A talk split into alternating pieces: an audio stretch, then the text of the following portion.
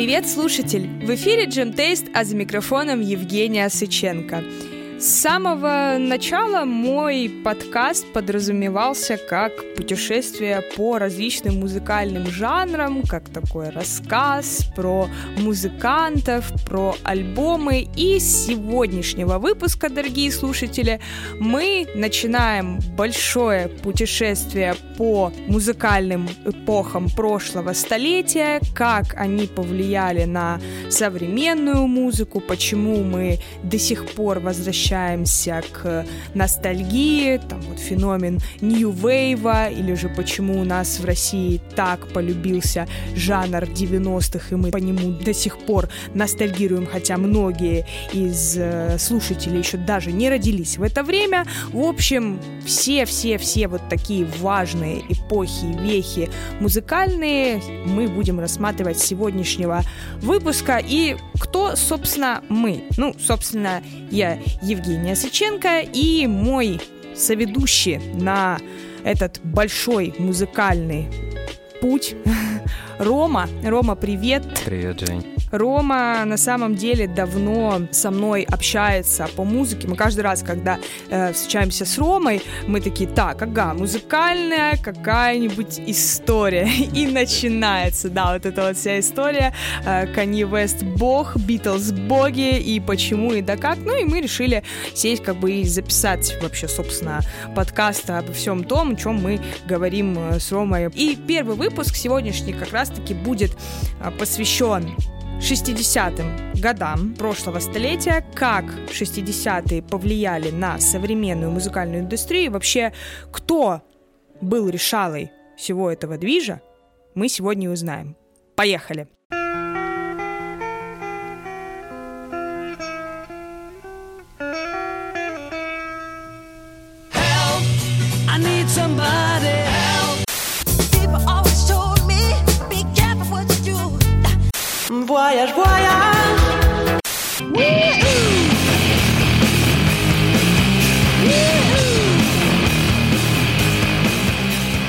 Начнем, наверное, с того, почему мы выбрали именно этот формат. Да. Почему э, 60-е, точнее, да, годы почему мы... именно с этого десятилетия Да. стартуем не с там, не с сороковых, не с нулевых, не с 50-х. Ну, как мы выяснили, что именно вот это десятилетие, оно именно сформировало индустрию в том виде, которая сейчас предстает пред нами. Ну, вот музыкальную, если именно говорить. До этого она, конечно, была, но скорее в такой неоднородной субстанции. И именно вот ту группу, которую мы сегодня подробно разберем, Beatles, она как из пластилина слепила вот эту основную форму, основу, и уже потом, конечно, она дополнялась, обрастала фактурой, деталями, но костяк вот этот, он был именно при них. Весь все вот эти 60-е, э, все основные такие вещи фундаментальные, да, были заложены Ну, этим коллективом. Если на самом деле мы посмотрим про, если мы на слуху вот посмотрим про то, как вот говорят про музыкальные вехи, да, то мы там сразу слышим вот эту вот музыка 80-х, да, там это любимая музыка там наших родителей, да, вот это Мгм. вот э, диско и так далее, хотя диско это 70-е, по-моему. 70-е годы это вот у нас хиппи, вся вот эта вот история с Вудстоком, а 60-е мы не слышим, как именно 60-е. Мы слышим просто одно слово — битломания. Вот. И, ну, честно говоря, когда я готовилась к этому выпуску, я пыталась найти какие-то статьи, которые рассматривают 60-е в контексте того, как они повлияли на музыкальную индустрию, и там нет такого, что вот 60-е такие-такие-то группы. Там в основном, даже не в основном, а в 99,9% случаев это просто статьи про группу Beatles. И ты такой, а как одна группа из четырех человек смогла настолько сильно э, повлиять на просто не то, что на целое десятилетие, а на целое, ну, группу Битлз называют одной из самых важнейших групп 20-го столетия вообще в принципе. Вот. Если мы посмотрим, ну окей, давай откатимся на десятилетия mm-hmm. назад, да, 50-е годы. Ну, 50-е это только-только вот Пресли, у нас да. Э, Пресли, да, и в целом у нас э, мир отходит после войны Второй мировой. А если мы будем брать более широкий контекст, то он отходит от двух войн, потому что после Первой мировой войны у нас mm-hmm. бум э, искусства э, живописи, Э, литературного искусства, там вот все ремарк, рефлексирующие авторы постоянно на то, что вот весь кошмар, который произошел, а Вторая мировая война, после нее как будто бы не романтичное поколение э, стало расти, а поколение как будто бы бунтарское, вот почему оттуда пошли сначала вот 60-е там э, рок-н-ролл, mm-hmm. 50-е, 60-е, yeah. потом вообще хиппи, те, которые такие, мы пацифизм, no war и так далее.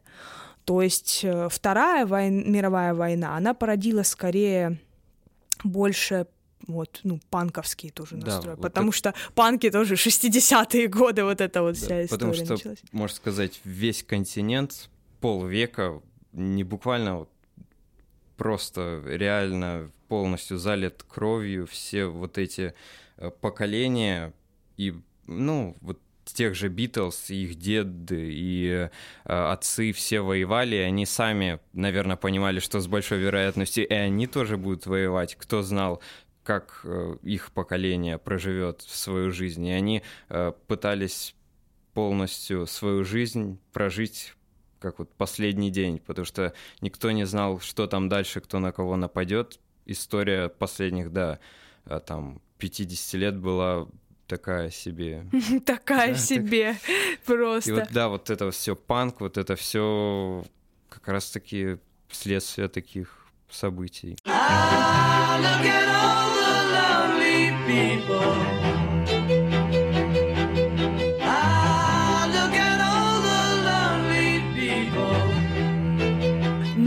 Давай рассмотрим контекст того, почему вот Битлз. Вот мы сегодня в первом выпуске проговорим про а, первую такую веху Битлз и битломании.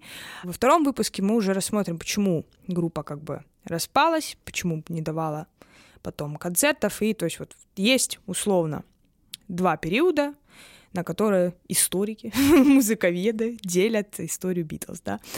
И сегодня мы рассмотрим контекст именно того, как они образовались, mm-hmm. почему решили действовать так, а не иначе, почему они стали кто популярными. Вел? Да, кто их вел. И вообще, если мы посмотрим на Ливерпуль, откуда у нас в целом и вышла вся эта четверка, то Почему Ливерпуль славился своими музыкантами? Ливерпуль считается самым музыкально богатым городом в мире в плане того, что именно из Ливерпуля занимали, по, по-моему, на протяжении 20 лет э, типа первые ступени чартов, вот именно музыканты из Ливерпуля. Умолчим, да, что почти во всех топах э, различных журналов, чартах э, в основном песни Битлз, вот самые первые везде до сих пор, уже сколько лет прошло. И Ливерпуль почему?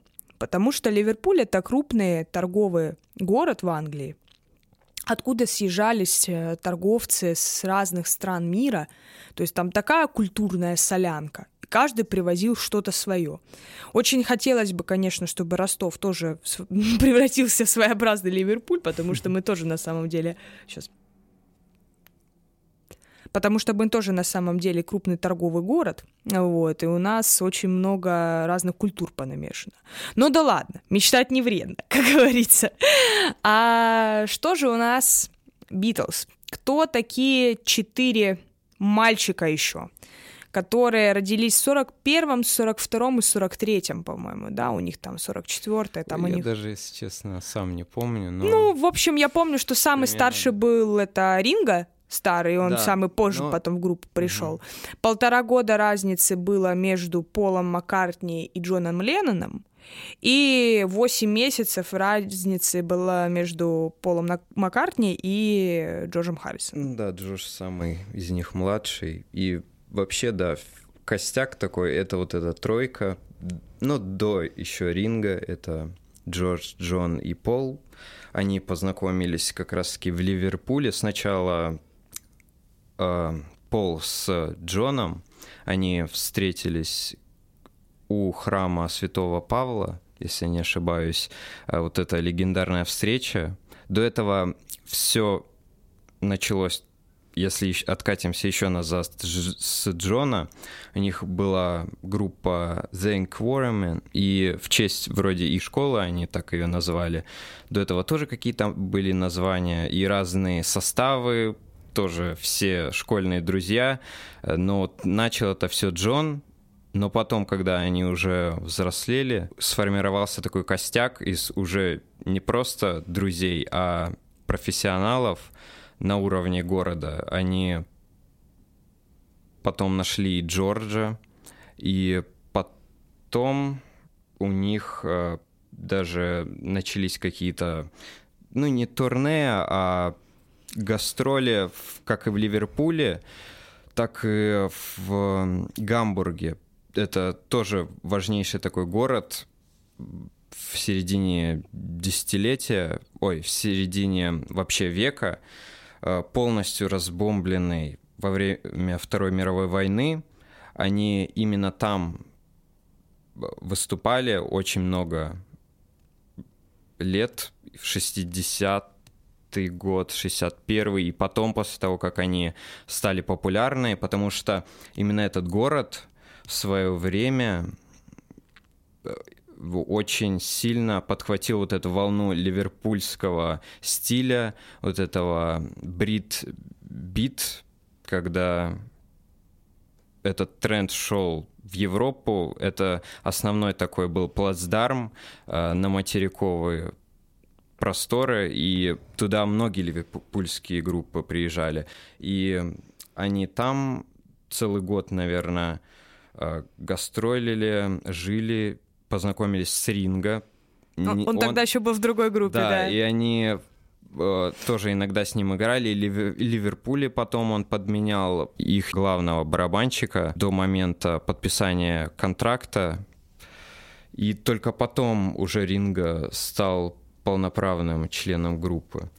Поэтому у них такие интересные истории с Китанией, как, потому что они были далеко не такие э, зализанные мальчики э, в костюмчиках в начале. Они, наоборот, все посмотреть их первые фотографии, видео, архивы, они все в кожанках. Наоборот, они были очень суровые. Они все... были родско уже да, такие. они все прибыли из э, промышленных районов, очень бедных Ливерпуля.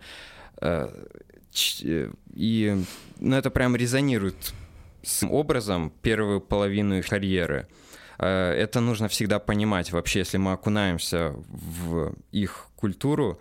Вот это интересно. Потом они сами перевернули вот это сознание в индустрии, разделив э, как воду от масла э, поп-культуру, даже не о жанре говорю, а просто как популярная музыка и андеграунд, при том, что они сами могли возглавить как одну движение, как другое. Они э, были такими реально суровыми и подвальными музыкантами первое время, что непонятно, как они оказались там именно в поп-среде, сформировав ее.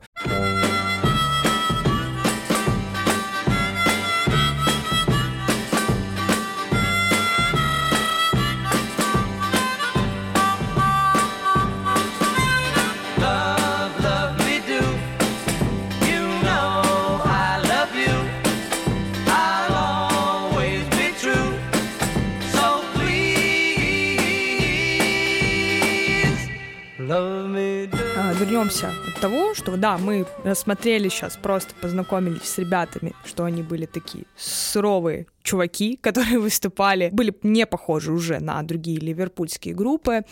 А, но давай посмотрим вообще, как обстояли дела с ТВ, радиоэфирами, что было с культурой в то время, вот когда Битлз только начинали. Что вообще было в мейнстриме? Вот ты уже про зализанных мальчиков сказал, Uh-huh. Получается, 50-е, да, у нас главенствовал там рок-н-ролл, и все эти рок-н-ролльные и блюзовые гармонии, да, там у нас э, все вот это Чак Берри, гитаристы, э, и вот одно и то же туду ду ду ту туду туду ту пу бу бу бум все как бы одно и то же, все вот эти набриолиненные в пиджачках, вот. И надо понимать, что Битлз действительно были как такие оборванцы, чуваки. Хотя, если мы посмотрим на Пола Маккартни, то Пол Маккартни, наверное, самый такой обеспеченный. И пай-мальчик был из всех и всей четверки,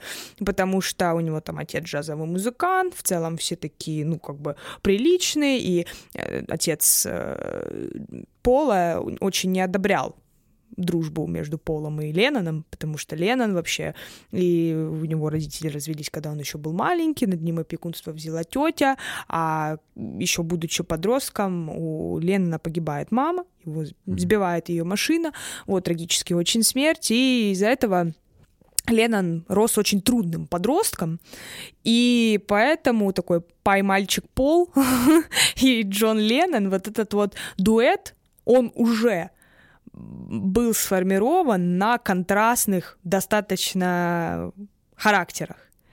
Поэтому в целом можно даже не задавать вопрос о том, а почему же Битлз все-таки распались. Если мы посмотрим в самый-самый корень, мы уже поймем, что ребятки как будто бы из разных миров, из разных вселенных. Поэтому да, ну, это такое. так на будущее, да, что мы дальше с тобой будем обговаривать.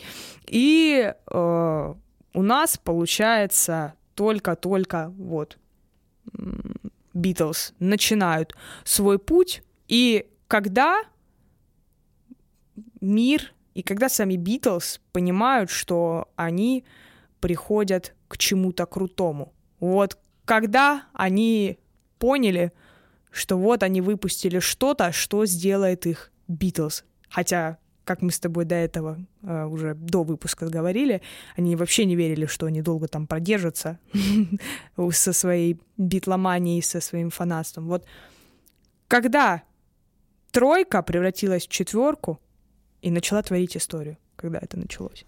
Да, все упиралось в то время на контракты и опекунство со стороны какого-то менеджера. И продюсера, да.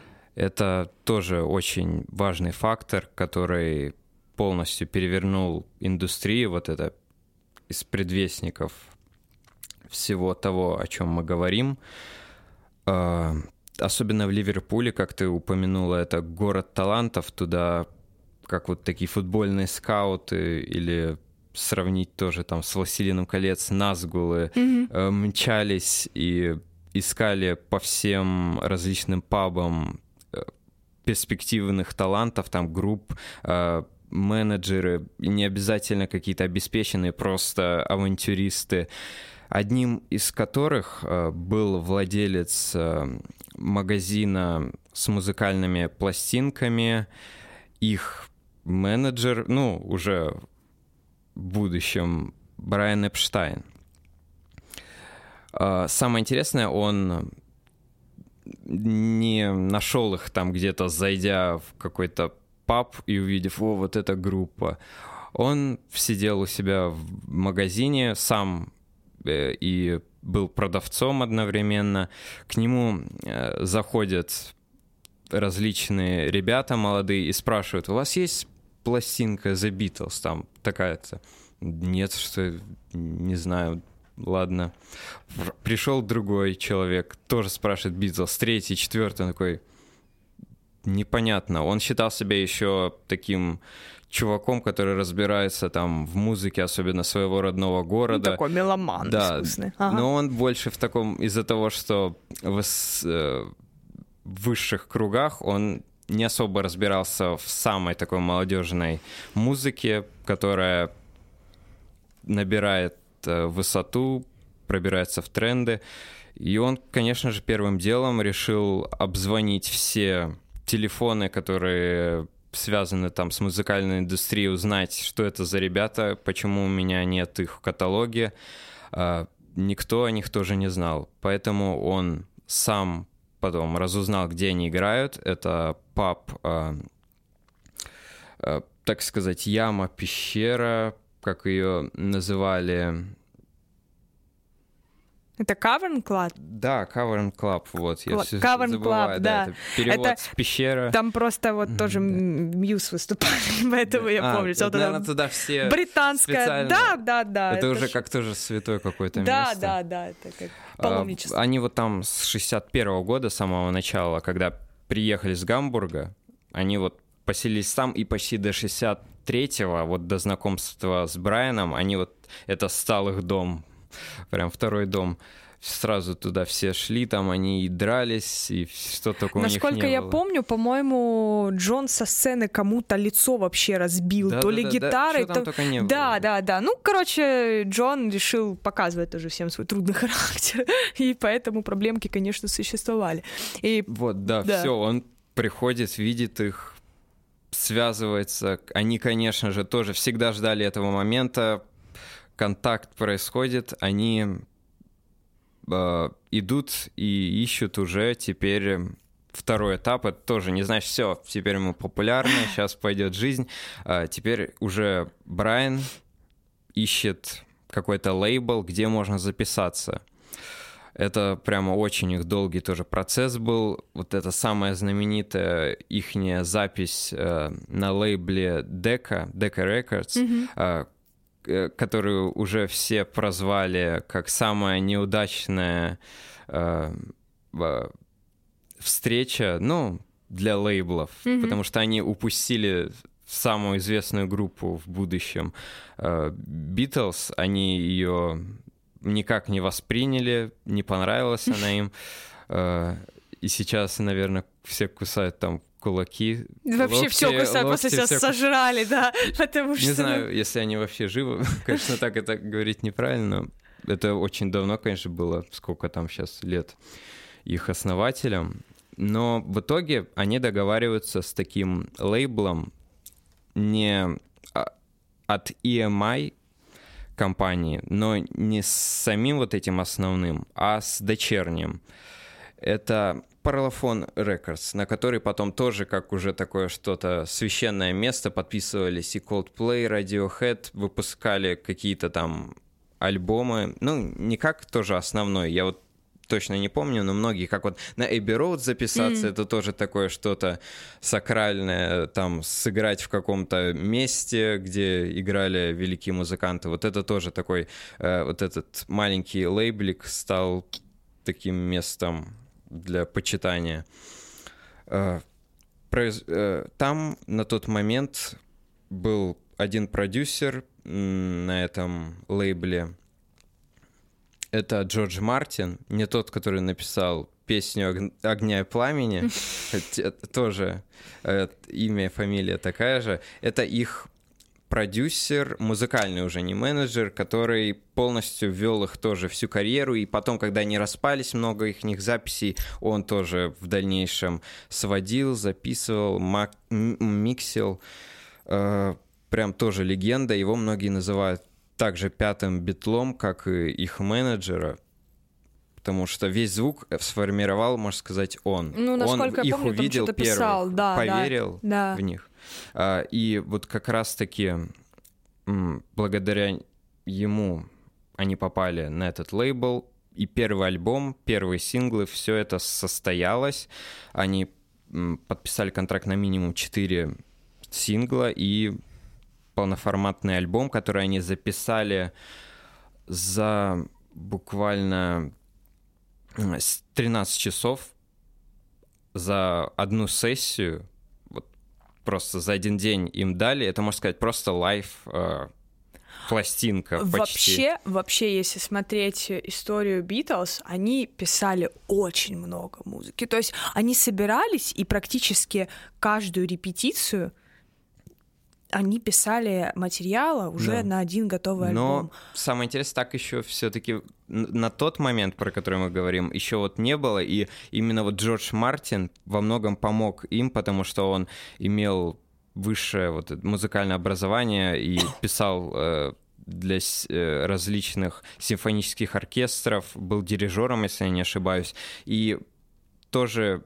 и нельзя в другую крайность подать, что Битлз были, вот как тоже такой стереотип, не знали нотной грамоты, вот, вы можете даже не знать, станете там великой группой, не обращайте на это внимания. Нет, вначале, конечно, да. Они просто аккорды называли там своими именами, вот там красивый, вот это нежный, бархатный, mm-hmm. вот такой-то. А потом они, конечно, если вот посмотреть тот же недавний документальный фильм Get Back, который вышел, э, о том, как они записывали свой предпоследний, ну, или последний альбом, об этом мы дальше поговорим э, во второй части, они прямо, ну, полностью общаются на профессиональных музыкальных терминах, но они и вообще отлично потом изучили все это, когда работали с высокопрофильными специалистами, им пришлось. Э, поэтому это миф. Э, и вначале, конечно, это и давало им вот различные проблемы, что они э, просто вот весь их первый альбом это 70% кавера. Если мы возьмем тоже другие группы, Rolling Stones и все, которые тоже начинали с 60-х, они просто перепевали там Чака Берри, Пресли. Это было нормой, просто для индустрии. Да даже тогда сейчас вот очень даже много да, каверщиков, если да. взять вот того же Пресли, просто это вот тогда артисты были просто э, испол, э, исполнителями какого-то материала. Пресли не написал ни одной песни за свою жизнь. Поэтому во многом, вот, он был тоже локомотивом всего 60, 50-х, был он. Но почему я, например, не ставлю его на одно же место и другие э, с Битлз, потому что они э, к чему они вышли? Полностью собственный сон, ну вот сонграйтинг, Э, перевернули э, представление того, что раньше все равно, как мы сейчас смотрим, вот синглы, раньше были альбомы, сейчас время синглов, тогда тоже было время синглов, самое интересное. Э, и при Битлз произошла вот другая вот эта качели шатнулись в другую сторону. Они вновь вернули популярность альбомам как приоритет. Конечно, они тоже были, но в приоритете они стали вновь в 60-х и удерживались прям и 70-е, 80-е, это 90-е, вплоть до нашего времени альбомы э, были как э, основное. Сейчас База. опять э, вот эти качели, с которой в одну сторону Битлз подтолкнули, они вновь начинают уже качаться в другую сторону. Вот прям почти 50 лет или сколько прошло. Ну да. А до этого тоже синглы все равно куда более ротировались.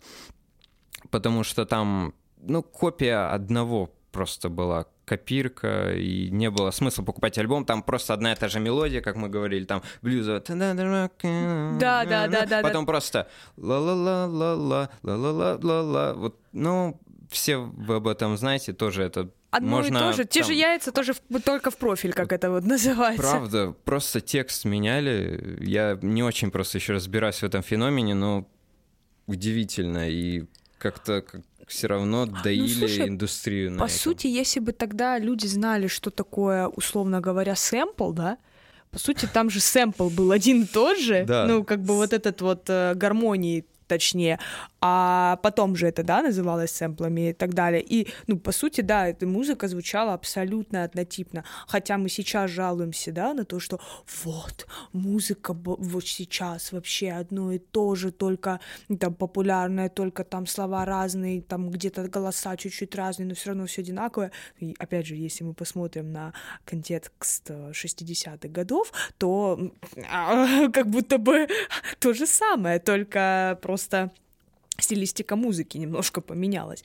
Поэтому Битлз, естественно, э, они э, были новаторами, мы об этом тоже вот э, подробно расскажем, ну, просто даже топ facts, about Beatles, это то, что, ребята, первое у них вот такая радио большая, самая там, это вот ТВ-эфир они захватили. Первый да, вот стадион. Да, первый стадионик, первые клипы. Это все сделали Beatles. То есть, когда мы говорим о музыкальной индустрии, настолько естественно воспринимается вот все то, что происходит сейчас, да, и все то, что происходит последние там 30 лет, да, если мы берем просто, то там, ну, клипы, да, ну, альбомы, а потом задумываешься о том, а кто, собственно, к этому-то пришел. И вот в этом во многом как раз-таки Битлз. Не во многом, а вот во всем этом. Вот. Действительно, да. И потому что если бы не Битлз, то я не знаю, может быть, были бы кто-нибудь другие, но, как говорится, любимая фраза всех преподавателей и учителей истории, история не терпит сослагательного наклонения. Так что Битлз да. уже были, Битлз уже есть и будут всегда, это уже все. Вот, они вошли в эту историю, вот, поэтому говорить о том, что если бы их не было, был бы кто-то другой, ну, уже, типа, глупо. Поэтому вот так вот. И вот, возвращаясь вот к каверам, э, самое интересное, что вот тоже я уже упомянул Rolling Stones, тоже культовая группа, и самое интересное, их первый такой реальный хит написали Beatles. А до этого у них был один сингл только, ну, официально выпущенный. Это тоже э, кавер на Чака Берри, и все остальные их материалы пока что были кавера, ни одной собственной песни. Э, и однажды они ехали вместе в такси, там был Джон Пол и э, Мик еще с одним э, человеком из группы, не помню.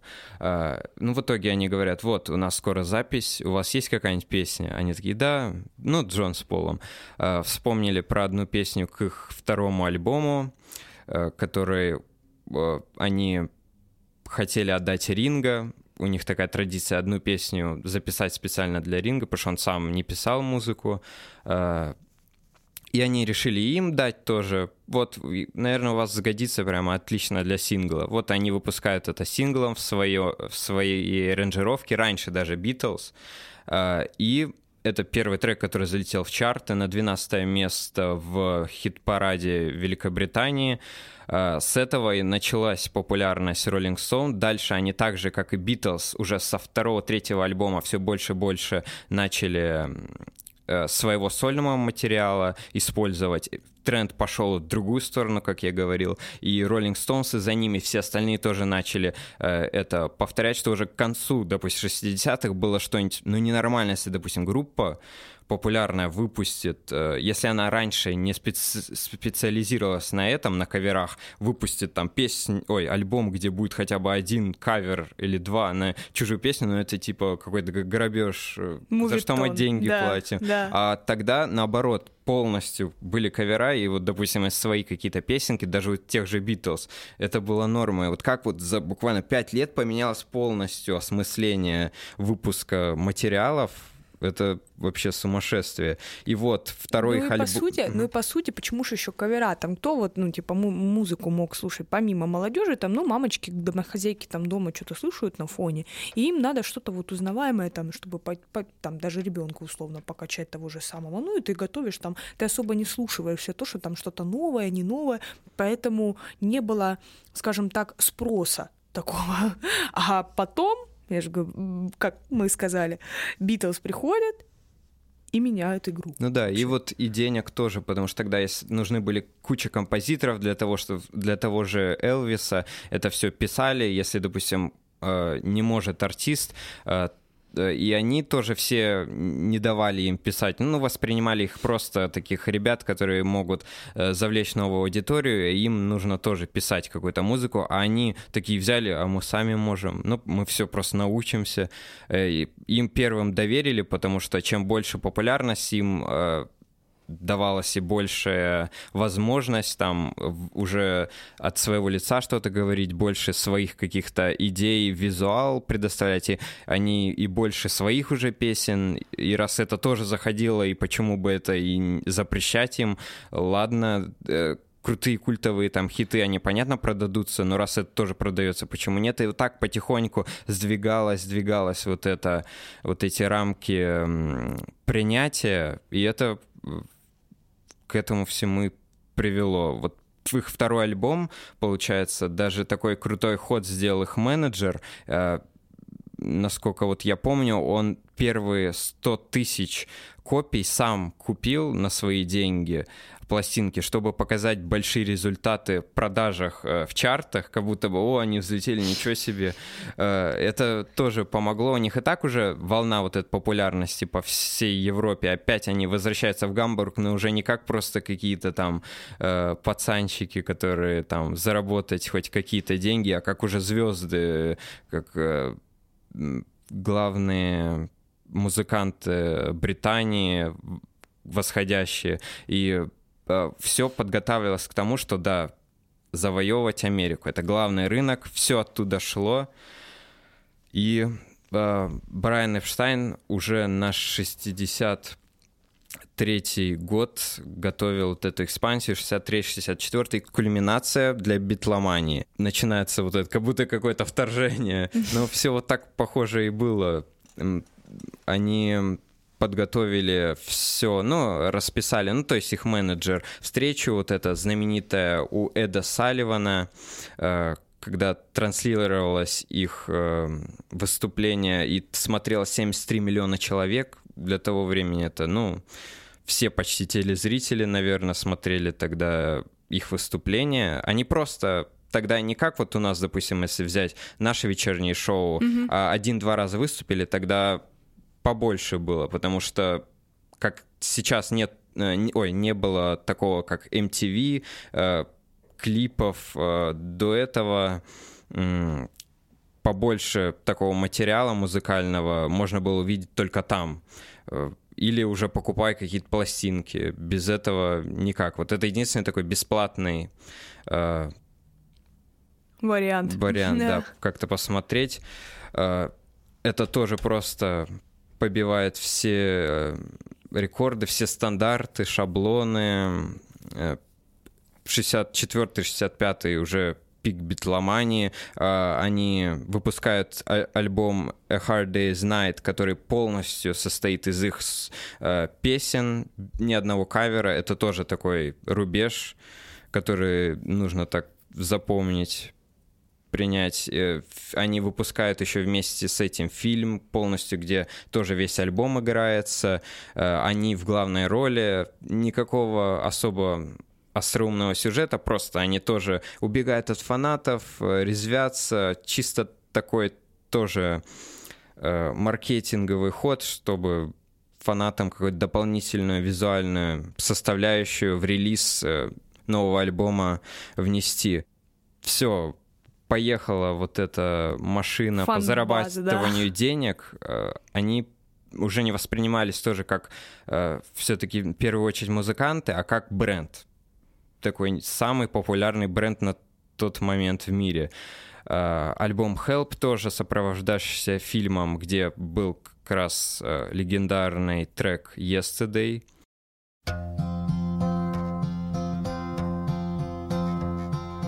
Yesterday.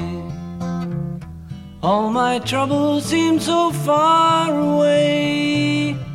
Now it looks as though they're here to stay. Oh, I believe in yesterday. Suddenly, I'm not half the man I used to be. There's a shadow hanging over Oh, yesterday came suddenly. Why she had to go, I don't know. She wouldn't say. I said something wrong. Now I long for yesterday. Yesterday. Ой, Yesterday это вообще... Yesterday это прям, наверное, ну, чем она прикольная, ну, там много различных э, историй про нее, но самый кайфовый факт, что Yesterday она приснилась Полу Маккартни, mm-hmm. и он долгое время потом натурально доставал всех, кто был рядом, с расспросами о том, ребята, где вы слышали эту песню? Где я мог ее услышать? Почему я ее знаю? Откуда? И только потом до него дошло, что, ну, типа, эту песню не слышал никто. Это его песня. Вот, что удивительно. Я не знаю, как как эти люди вообще, что, что в головах у этих людей, но самая великая песня, она была вот во сне, как таблица Менделеева. вот.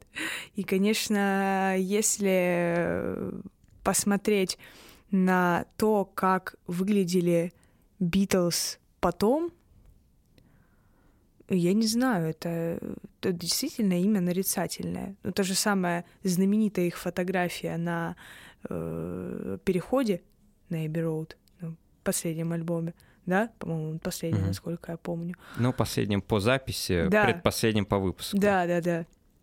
Просто там все музыканты пытались, по-моему, повторить эту фотку, но это... Это просто... уже ассоциируется как есть ассоциация с каким-то просто моментом музыки, это уже сама музыка с этим ассоциируется, такое ощущение. Прям да. культовый момент. Да.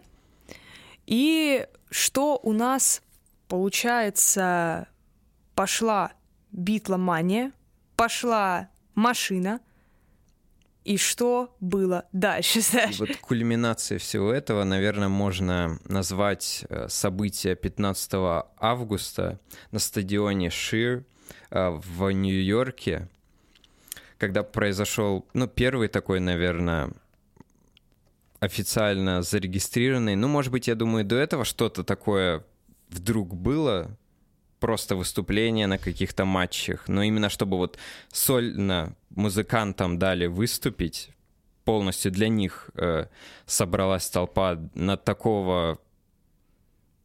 Рода площадки? Да, это совершенно иной уровень цифр, уровень организации, потому что ну, никто тогда не понимал, как это делать. Сейчас все, стадионный концерт, э, знают, как э, э, там с безопасностью, с э, всем этим проведением э, сделать, тогда это первый раз ничего не было, никакого опыта растерянность, их доставляли на вертолете, потом на бронированном грузовике вывозили э, к стадиону, потому что тогда не было еще такого тоже фиксировано, кто сел, э, э, ну, это их место, тогда же битломания все там орали, даже были сетки, ну, тоже вот как для того, чтобы они не выбросили, они были там тоже на стадионе, но они в любом случае очень прямо были, кстати, там и полицейские стояли, ничего Слушай, непонятно было. Была. Вообще, Вообще там такой ор паника, есть да. фильм, который записан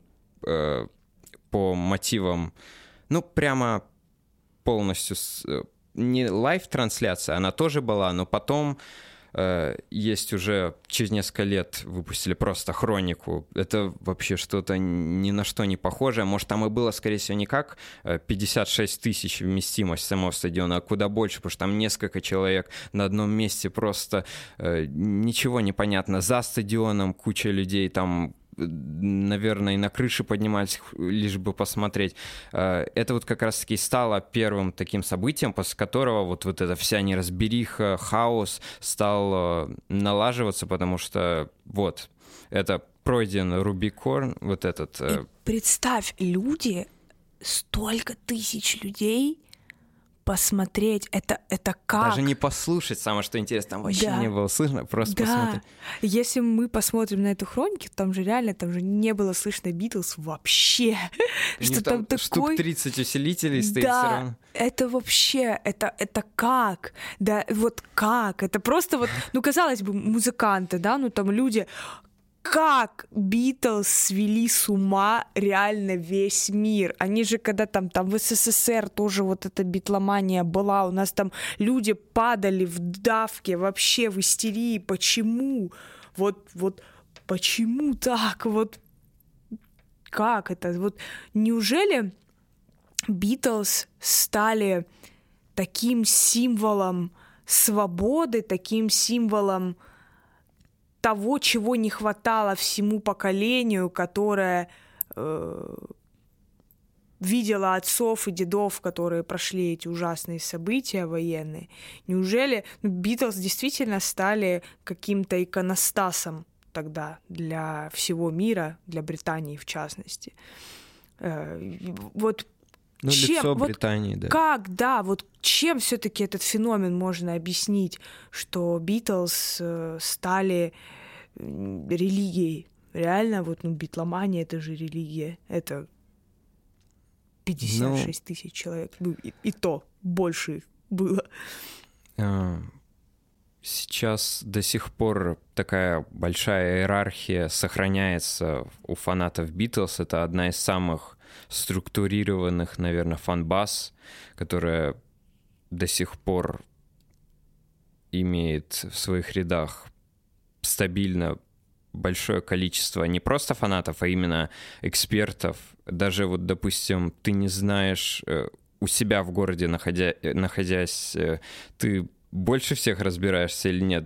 Если просто про какую-то другую группу говорить, можно еще так взять, то с Битлз ты даже не знаешь в своем, допустим, дворе, точно ли ты больше всех знаешь или нет. Там, наверное, точно кто-то еще с времен с 60-х их знает и до сих пор хранит там все информации, там книги. Кто-то, наоборот, только с нуля узнал. Мы же все, например, это не, не застали, но столько людей, которые очень прям за них шарят. И во всех странах мира я, ну, можно на пальцах пересчитать подобные случаи с какими-то аналогичными группами, э, у кого такая трепетная фанбаза.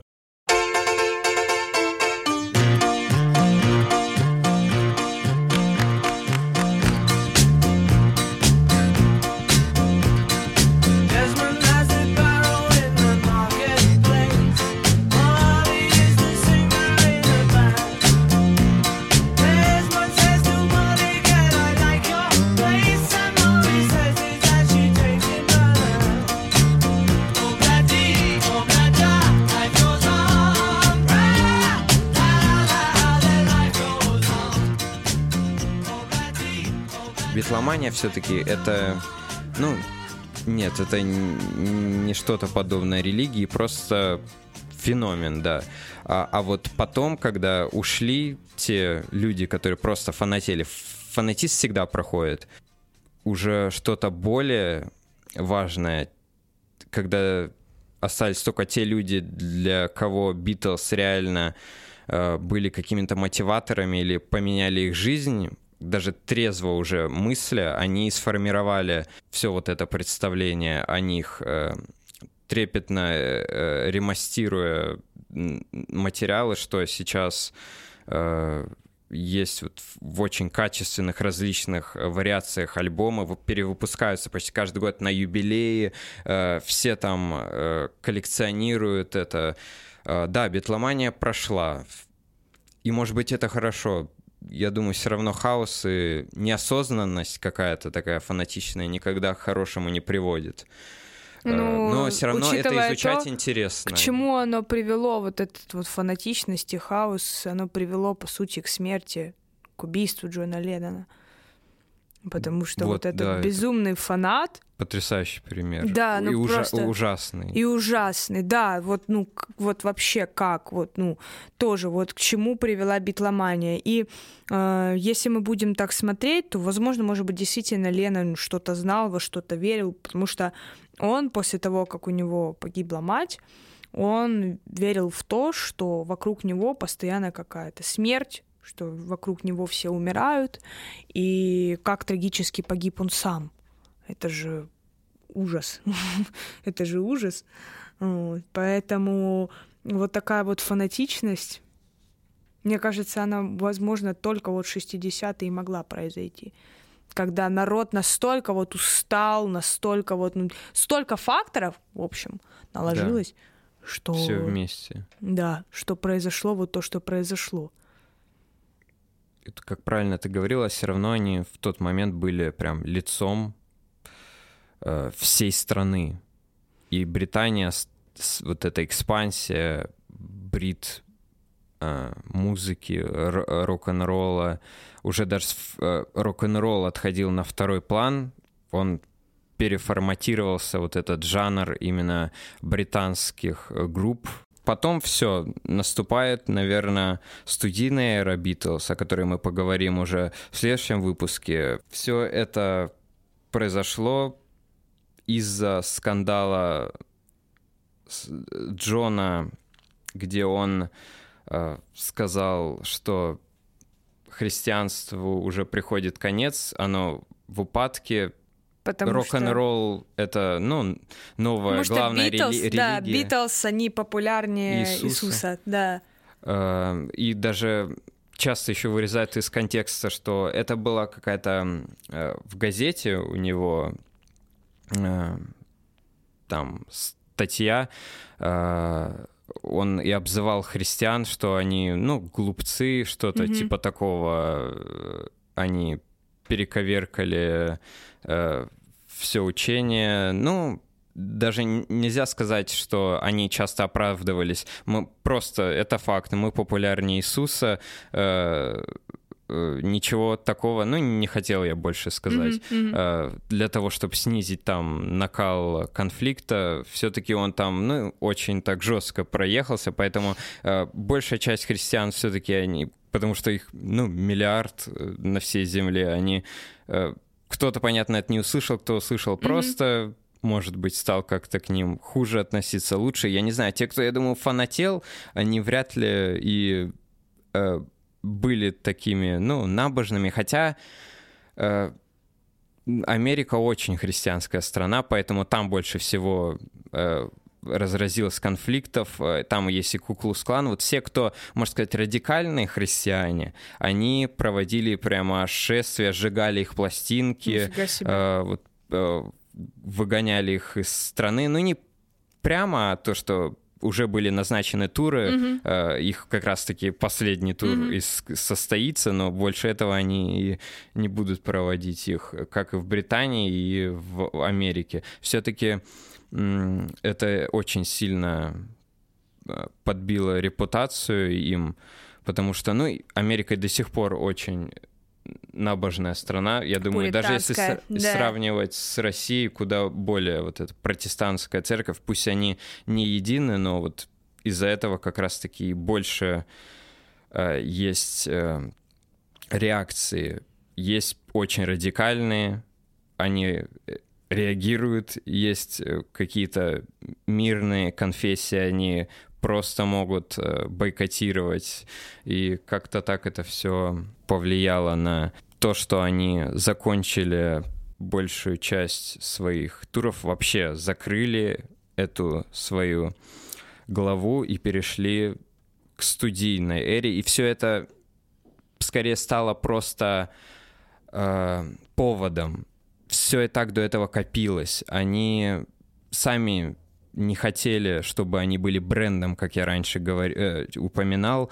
Э, у них просто вот альбом ну, назывался «Битлз на продажу». Они просто были как, э, каким-то продуктом, ну, не, не людьми уже считались. Они начали только писать сами песни, а такое ощущение, что они продают не песни, а, а себя. себя, да, и тем самым э, они даже наоборот были очень рады всему этому. И вернуться в студию не просто возвращаться с концертов, э, садиться записать быстро за несколько сессий альбом, поехать опять э, на какой-нибудь там турне в другую страну. Вот Они же вообще вот там были и в Филиппинах, и в разных странах, Японии выступали, не просто где-то там а в ближайших там европейских.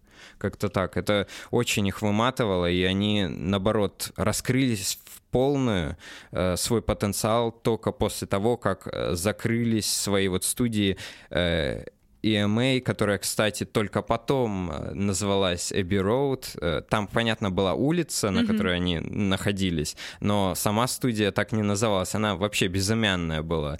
Э, и только потом, в честь вот этой популярности пластинки, ее, ее так назвали честь улицы, вот этой дороги монастырской.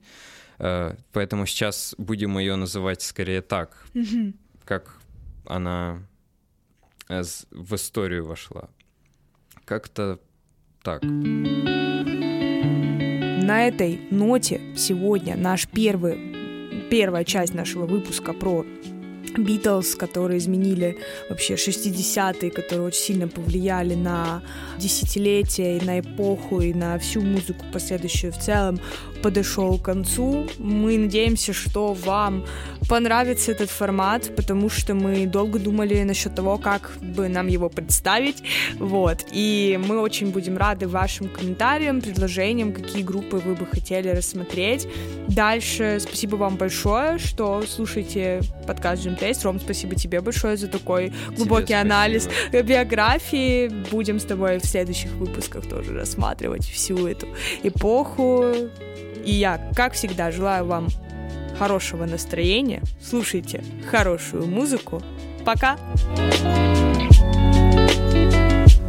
thank you